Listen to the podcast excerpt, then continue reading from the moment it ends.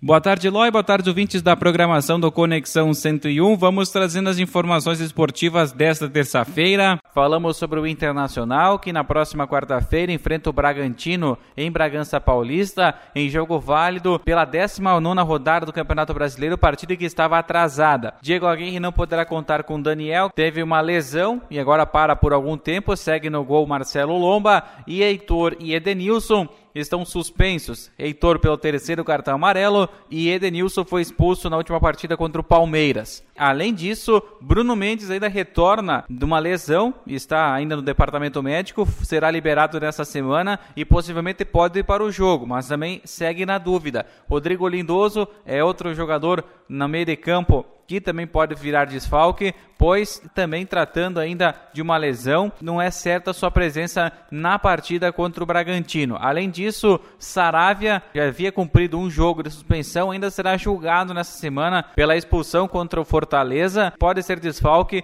caso seja julgado e ainda o recurso do Internacional seja negado. Por isso, então, seis desfalques para o técnico Diego Aguirre. O Bragantino é o time que vai disputar a final da Sul-Americana contra a equipe do Atlético Paranaense, uma final brasileira. E o Bragantino agora, nessa parada até a final da Copa Sul-Americana, foca só no Campeonato Brasileiro e também está muito bem, assim como o Internacional. Já o time do Grêmio, depois de uma vitória que pode deixar mais tranquilo o trabalho do técnico Wagner Mancini no comando gremista, a direção agora nos bastidores trata de avaliar as situações dos jogadores que têm o vínculo de contrato com o Grêmio encerrando em dezembro deste ano.